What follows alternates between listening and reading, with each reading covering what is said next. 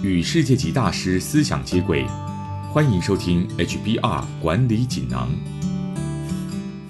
各位听众好，我是这个单元的转述师周振宇。今天跟大家谈的主题是如何进行逆向数位转型。内容摘自今年六月号《哈佛商业评论》全球繁体中文版的封面故事。最近有许多案例显示，一般企业比新创企业更有优势进行完美的数位转型。因为他们能将过去的营运基础转化为优势，然而这种转型有点像逆向工程。企业首先必须想象自己要创造什么样的产品或是服务，接着厘清必须改变什么，然后在过程中持续学习，寻找机会，决定采用什么样的衡量指标，该修改哪些假设，哪里可以导入新的商业模式，以及新的竞争对手可能是谁。最后，再把原本的营运流程一步步数位化。管理界已经发展出一种流程，可以用来进行这种持续学习的策略，也就是发现驱动型规划，英文为 Discovery Driven Planning，简称 DDP。这是由美国哥伦比亚大学商学院教授丽塔麦奎斯，也就是本期封面故事的作者以及其他学者于一九九零年代开发出的流程。那么该如何把 DDP 应用在数位转型呢？以下是五个关键步骤。步骤一：定义营运经验。在投资数位转型之前，应该先看看在你的营运中有哪些地方有问题，哪些地方常需要变通做法，或是因为还需要取得更多资讯或找其他人来处理，而必须突然停止某个流程。这些情况。也许就是可以透过数位化来改善的领域。接着思考如何重新设计或改善流程，用科技将产品或流程变得更好、更快、更便宜，或是更方便，以提升产品和服务的价值。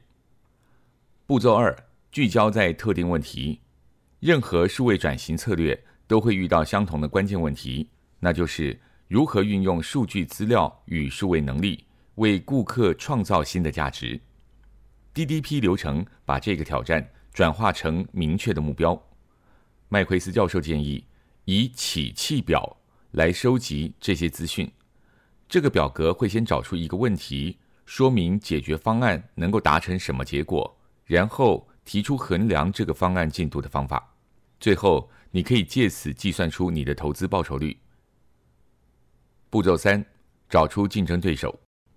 麦奎斯教授建议，产品或服务类似的业者不要把竞争领域当成一个市场，彼此互相销售竞争，而是应该把市场做大，扩大竞争范围，将它视为策略家所谓的竞技场。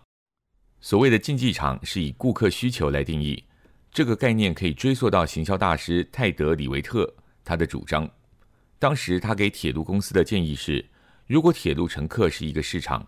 运输用户就构成一个竞技场，与其只跟其他铁路业者竞争，不如把自己视为运输业者，竞争对象包括航空公司、公车、卡车，甚至是汽车。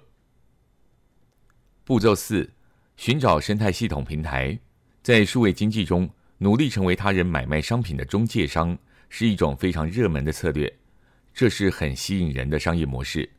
因为一旦市场的买卖双方都加入同一个平台，未来就不再需要转往另外一个平台。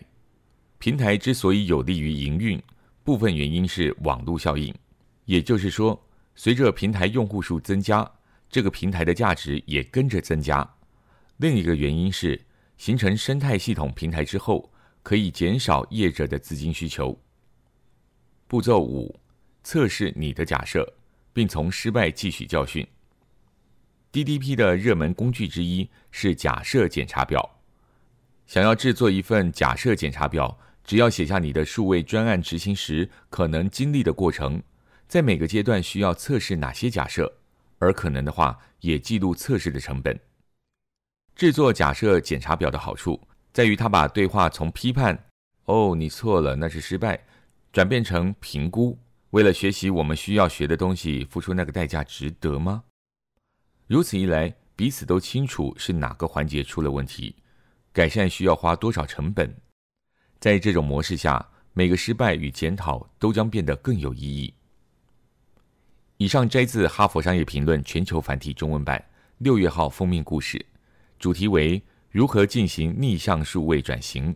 方法包括：步骤一，定义营运经验；步骤二，聚焦在特定问题；步骤三，找出竞争对手；步骤四，寻找生态系统平台；步骤五，测试你的假设，并从失败汲取教训。